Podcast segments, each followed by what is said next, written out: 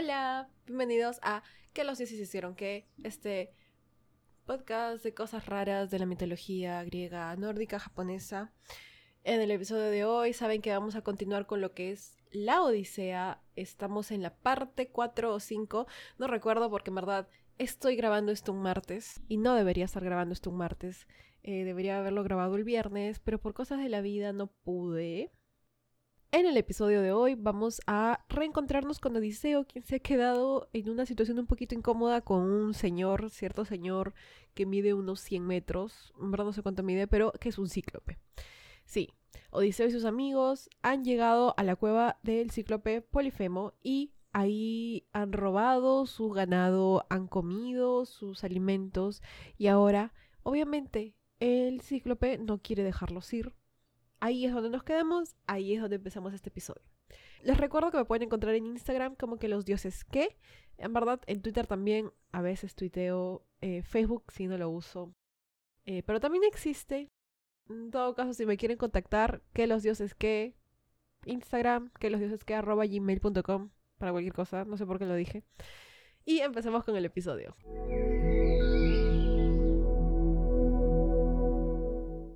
Empezamos entonces. El cíclope le va a preguntar a Odiseo de dónde vienen, qué hacen en su cueva, a lo que el héroe le responde que vienen de Troya.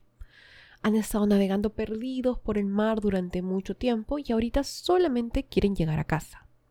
Zeus les ha dificultado su viaje, así que están ahí por culpa de Zeus. Respeta a los dioses, le dice, y danos asilo. Concédenos el don de la hospitalidad. Sea, sin vergüenza, ¿no? Sin vergüenza porque se come su comida, se parece en su casa y luego le dice, mira, ¿sabes qué? Tú tienes que darme el don de la hospitalidad porque si no, los dioses te van a odiar. Si ustedes han escuchado el podcast desde hace tiempo, ya saben que hay un montón de historia sobre la hospitalidad eh, con los griegos y cómo es algo que es muy respetado en esta cultura. O sea, si alguien te lo otorga, tú puedes dormir tranquilo, sabiendo que no te va a matar por la noche, por más de que sea tu mayor enemigo. Ir en contra de esto es una gran falta, castigada y todo, ¿no? Recordemos también que lo que estamos escuchando ahorita es una historia contada por Odiseo. O sea, él está contando lo que le ha ocurrido hace muchos años atrás. Ahorita estamos en el palacio, se me olvidé, pero está el palacio de, de, alguien, ¿no? Y le está contando todo lo que ha ocurrido estos años que él ha estado perdido antes de caer en la isla de Calipso. Eso es lo que ocurrió al inicio cuando Odiseo todavía tenía a sus compañeros consigo. Por cierto, si mi voz suena muy rara es porque tengo alergias, tengo alergias a humedad, no sé, y mi nariz se tapa. No puedo respirar ahorita, o sea, literalmente estoy... Y siento que mientras continúe hablando se me va a tapar más y voy a terminar así como hablando como, como ñoño ñoño se llama como Kiko, como Kiko del Chavo. Sí, así es mi vida. ¿Qué puedo hacer? Bueno, entonces tenemos, la historia está siendo contada por Odiseo y em, le dice, ¿no? Le dice al, cíclope, por favor, danos el don de la hospitalidad. Somos unos este, pobres forasteros que han vivido ya demasiada desgracia. Los dioses te van a odiar si es que tú no nos das la hospitalidad. El cíclope, que de paso no sé si ya lo mencioné, se llama Polifemo, le responde. Literalmente, ¿eres estúpido forastero? ¿Por qué me ordenas temer o respetar a los dioses si los cíclopes no se cuidan de Zeus ni de los dioses? Pues somos nosotros muchísimo más fuertes. ¿Dónde tienes tu nave? le pregunta. Solo para saber, ¿no? O sea, yo no voy a hacer nada a tu nave. ¿Pero dónde la tienes? No le haré nada, lo prometo. Pero Odiseo Odiseo es vivo, así vivazo, vivazo. Por eso mi gato se llama así, porque es casi tan vivo como Odiseo humano es. Odiseo le dice que su nave se ha destrozado, lo cual es una mentira. El viento le arrastró y él ha escapado como ha podido de la muerte. O sea, pobrecito, pobrecito. No tiene nave ahora. Polifemo lo escucha y piensa, mucho hablas, manina. ¿eh? Y se estira agarrando todos los compañeros de Odiseo de forma repentina y los tiene así, como si fueran cualquier cosa, los recoge y los tira al suelo con tanta fuerza que sus sesos se esparcen por el suelo. Con terror, Odiseo observa cómo cortó en trozos los miembros de sus compañeros y los cocinó como si fuera su cena para después alimentarse con ellos. O sea, no dejó ni los huesos. El pánico se apoderó de Odiseo y sus compañeros solo pudieron rogarle a Zeus por salvación. Todos ahí se arrodillaron y decir, por favor, Zeus, ayúdanos. El cíclope, por su lado, estaba en otras. Él había tenido así su banquete, se estaba frotando la panza satisfecho después del festín que se había dado con esos dos compañeros de Odiseo. Y así Odiseo, el vivazo, tiene otra idea. Él piensa, si me acerco ahora, con mi espada atravieso su pecho, ¿podría salvar a todos? Tal vez no. Tal vez eso sería sepultar a él y a sus compañeros y literalmente, porque entonces, ¿quién movería la piedra de la entrada? Podría matarlo, si lo mata, ¿quién les abre la puerta? Mm, de repente no es tan buena idea, piensa. Ellos morirían por inanición, morirían por hambre, por sed. Era básicamente condenarlos a muerte. Necesita otro plan. Polifemo estaba en otras para este momento, así que Odiseo y sus amigos solo lloran y esperan que amanezca con mucho miedo. O sea, dormimos, pero asustados, ¿no? Es que no sabían si en la mitad de la noche se le da la gana de un snack por ahí, ¿no? Se despierta para ir al baño y dice, uy, un humanito como para pasar la noche bien. Nada que ver con el tema, pero ahorita tengo en mi cama a mis dos perritos y a mis dos gatos durmiendo juntos. ¿Me muero de sueño? No importa, no me muero de sueño, no, pero si me muriera de sueño, no importa, no te puedes echar, esta ya no es tu cama, ya no te pertenece. Continuando entonces. Cuando amanece, el cíclope empezó con sus cosas sin hacerle caso a los humanos. Se puso a encender su fuego, a ordeñar sus rebaños, a ordenar todo bonito así su casa la barrió, la decoró, le puso sus florcitas, todo. Y una vez que estuvo listo, así como si nada, se estiró nuevamente y agarró a otros dos de los compañeros de Odiseo para comérselos como desayuno. Claro. Hace su hambre, dijo, ¿no? Al terminar, se limpió los dientes con sus huesitos y así como si nada, continuó su día sacando de la cueva sus rebaños y luego volvió a poner la piedra en su lugar. Ah, ¿pensaron que le iba a dejar abierta? No, no hay escapatoria para los pobres. El rebaño está fuera, los hombres siguen adentro y la piedra bien puesta en la puerta. Entonces, Odiseo se pone a pensar, ¿qué cosa puede hacer para derrotar a este monstruo? Él cuenta cómo recuerda que el cíclope tenía una lanza que era tan larga como el mastil del barco que ellos navegaban, y de ella Odiseo logró partir un pedazo, el cual trató de endurecer acercándolo al fuego, y luego lo ocultó dentro del estiércol de los animales que habitaban en esa cueva. El plan era simple, clavarle aquella estaca en el ojo del cíclope. Ahora, ¿quién se me hunde? dijo. Él va a escoger a cuatro y con Odiseo serían cinco los que harían esta hazaña.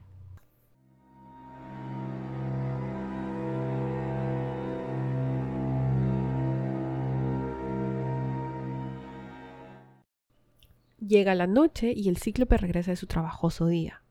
Ingresa a la cueva, la cierra con aquella piedra y se pone a ordeñar sus ovejas todo muy feliz todo chévere hasta que termina de hacer esto. Y lo que hace próximo es levantar a dos hombres nuevamente y comérselos como cena.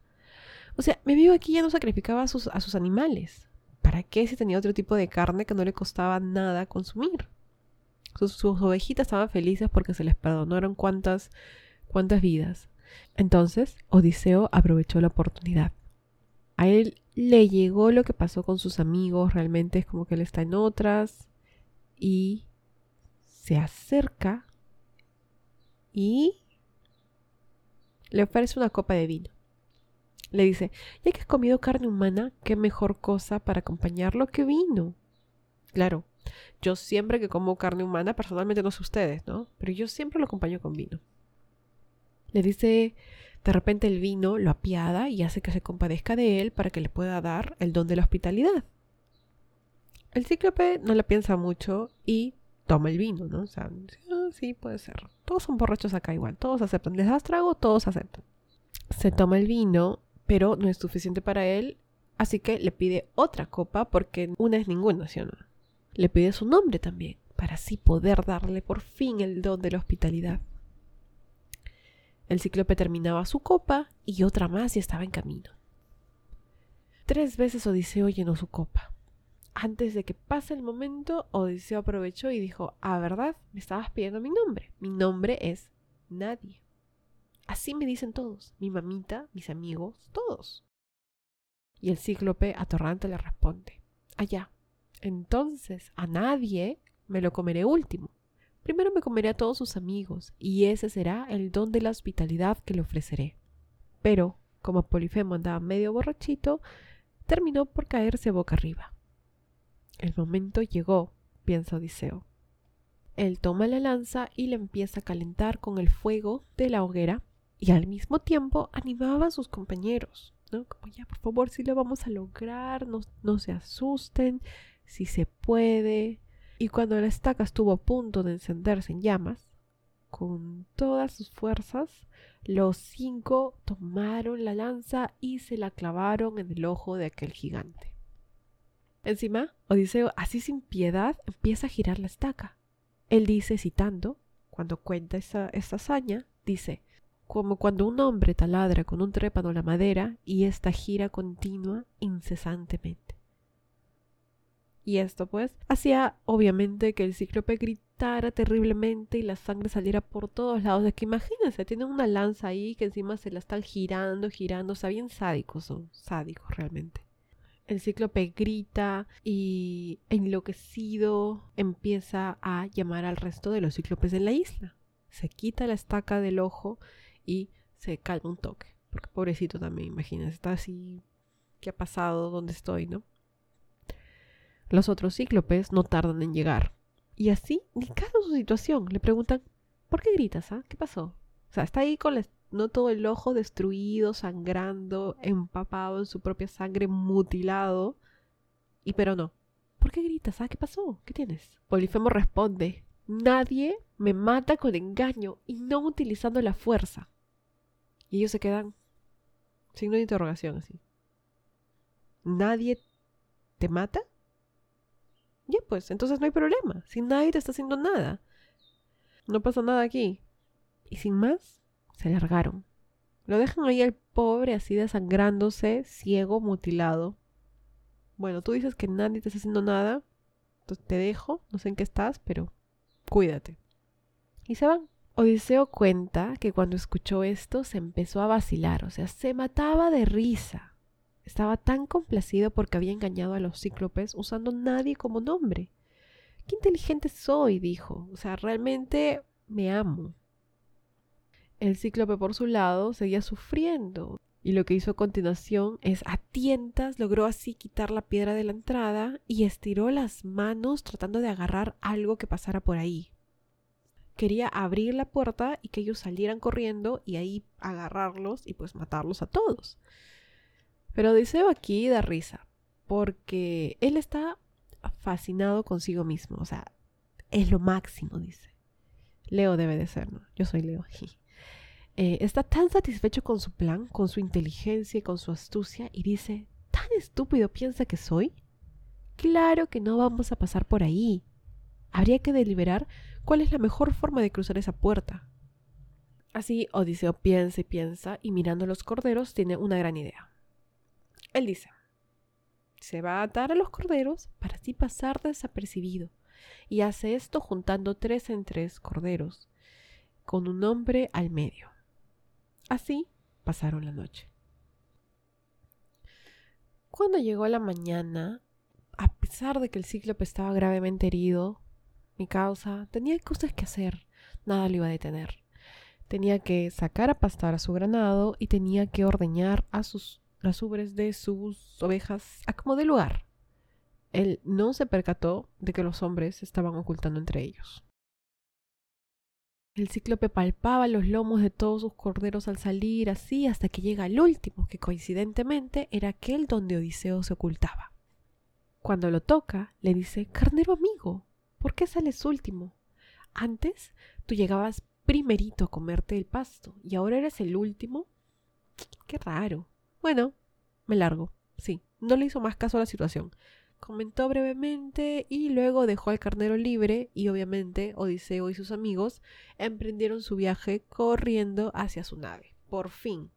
Así, Odiseo y sus compañeros no solo se escaparon del cíclope, sino que también se robaron sus carneros. Pobre Polifemo si lo piensan. Él vive ahí tranqui y ellos van y se comen su comida, matan a sus amigos los animales, lo enseguecen y luego se largan con todos sus animales. O sea, sí, se comió uno que otro de sus amigos, pero o sea, tenía hambre, se han metido a su casa. ¿Justificado? Puede ser.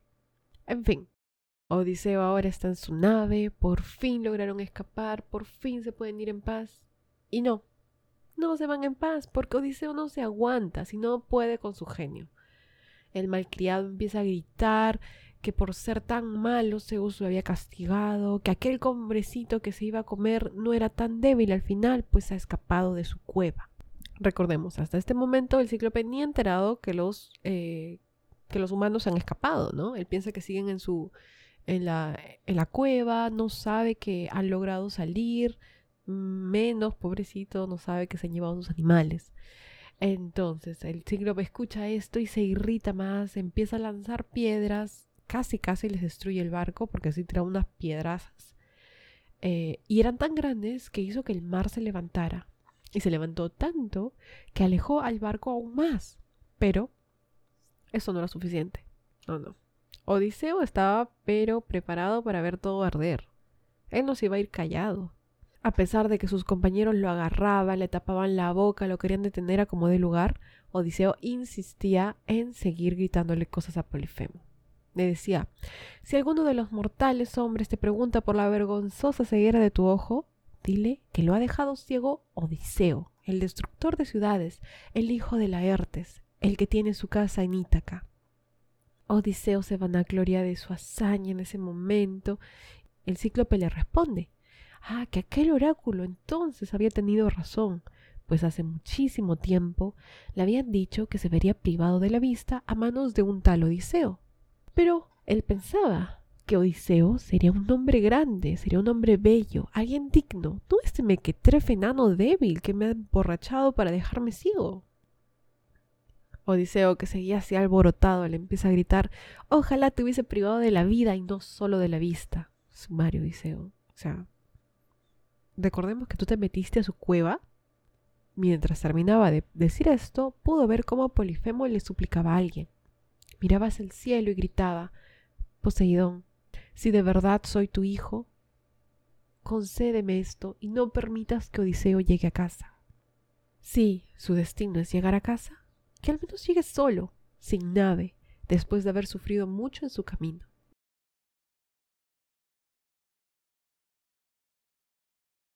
Cuando su viaje por el mar hubo terminado por fin y estuvieron ellos en tierra nuevamente, todos los compañeros que habían estado esperando por su regreso lloraron porque lo habían logrado.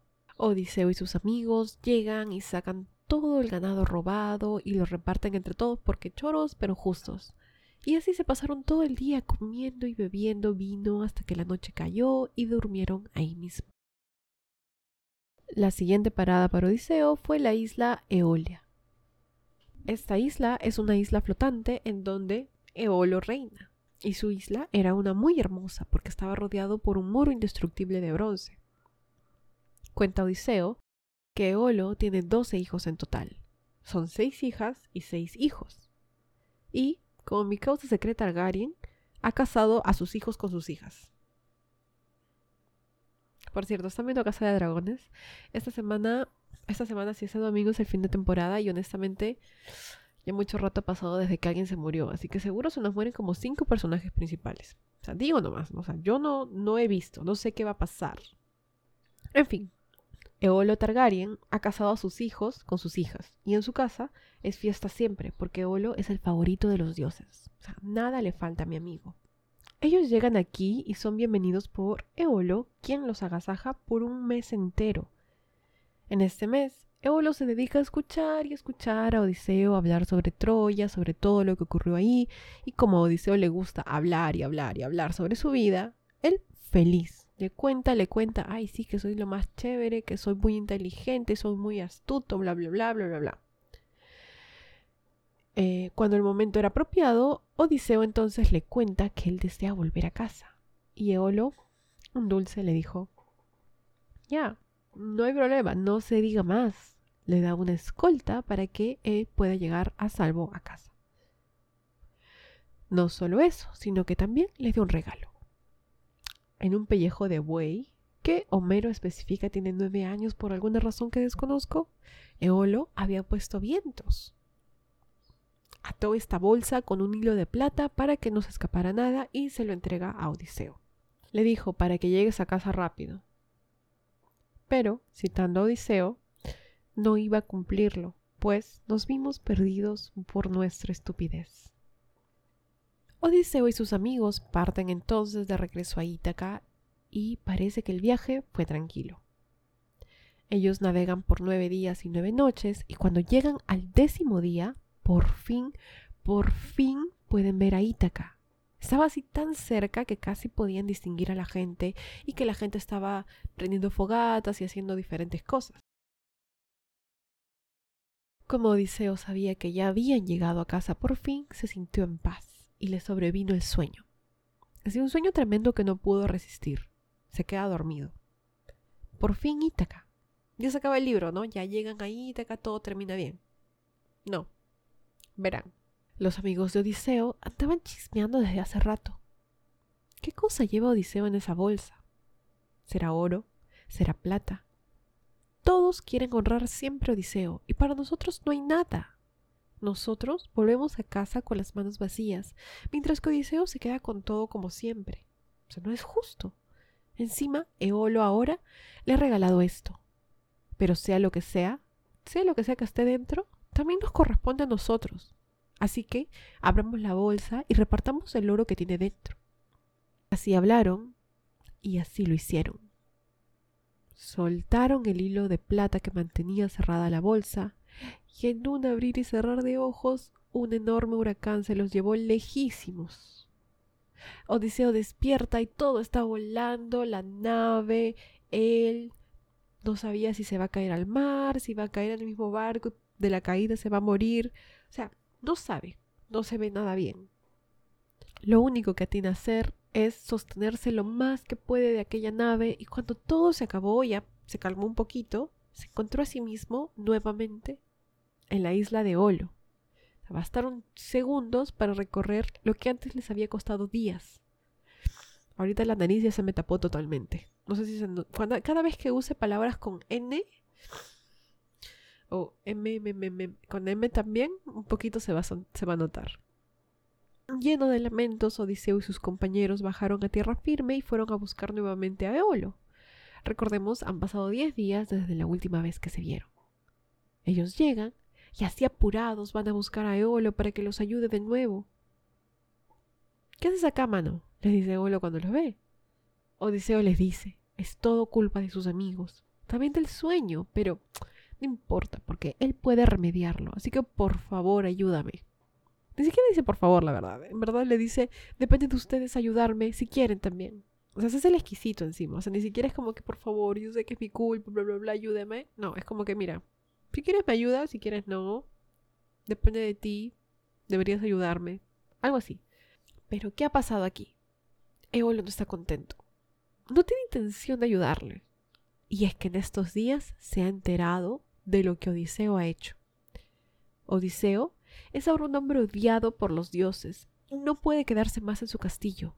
O sea, sal de acá no vas a estar en mi castillo. Yo no quiero que los dioses me odien, así que lo bota con todos sus cachivaches y se desentendió totalmente del asunto. Al pobre Odiseo no le queda de otra que continuar su camino con lo que tenía, que no era mucho.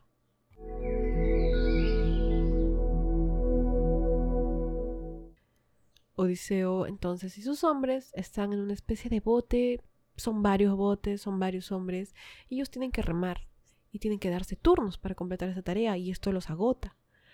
Navegan así por seis días y seis noches, hasta que al séptimo llegan a la ciudad de Telépilo de la Estrigonia. Ellos amarran sus naves, los aseguran en la bahía. Odiseo se desentiende, si él hace lo suyo y camina.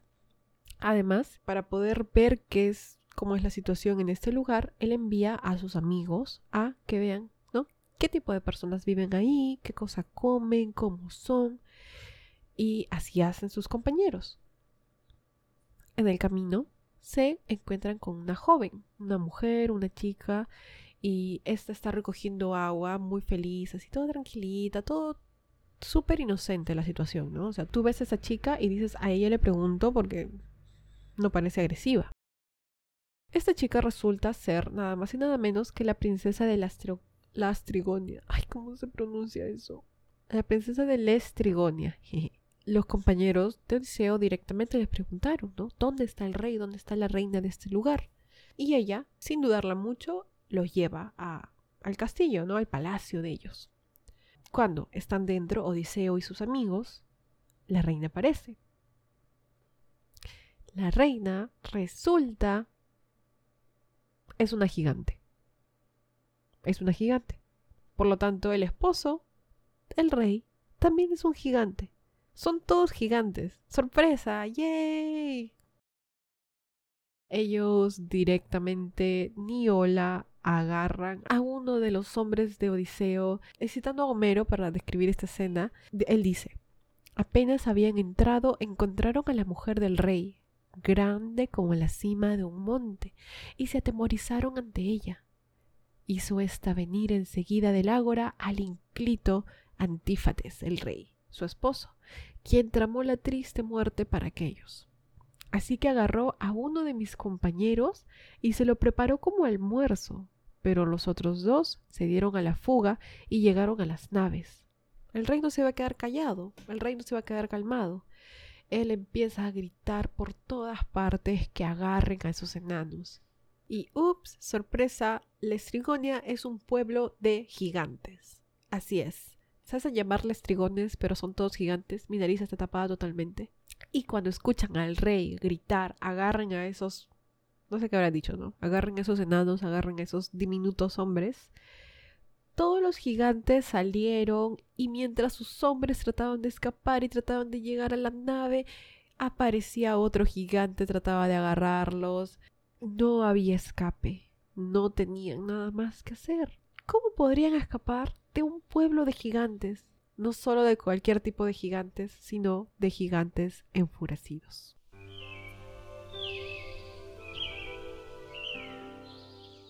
Espero les haya gustado este episodio. Eh, vamos a ver qué pasa. no sé, este episodio empezó con gigantes, terminó con gigantes. O sea, Odiseo está condenado a... Es como Thor, ¿no? No sé, no sé si se acuerdan de la mitología nórdica. Thor y los gigantes son como que archienemigos, así, anda, sueña, come, piensa en matar gigantes Thor. Y los gigantes obviamente también en matarlo a él. Eh, así va a terminar el pobre Odiseo, creo. Recuerden que me pueden seguir en Instagram como que los dioses que. Espero que hayan disfrutado este episodio y nos vemos la próxima semana. Cuídense, chao.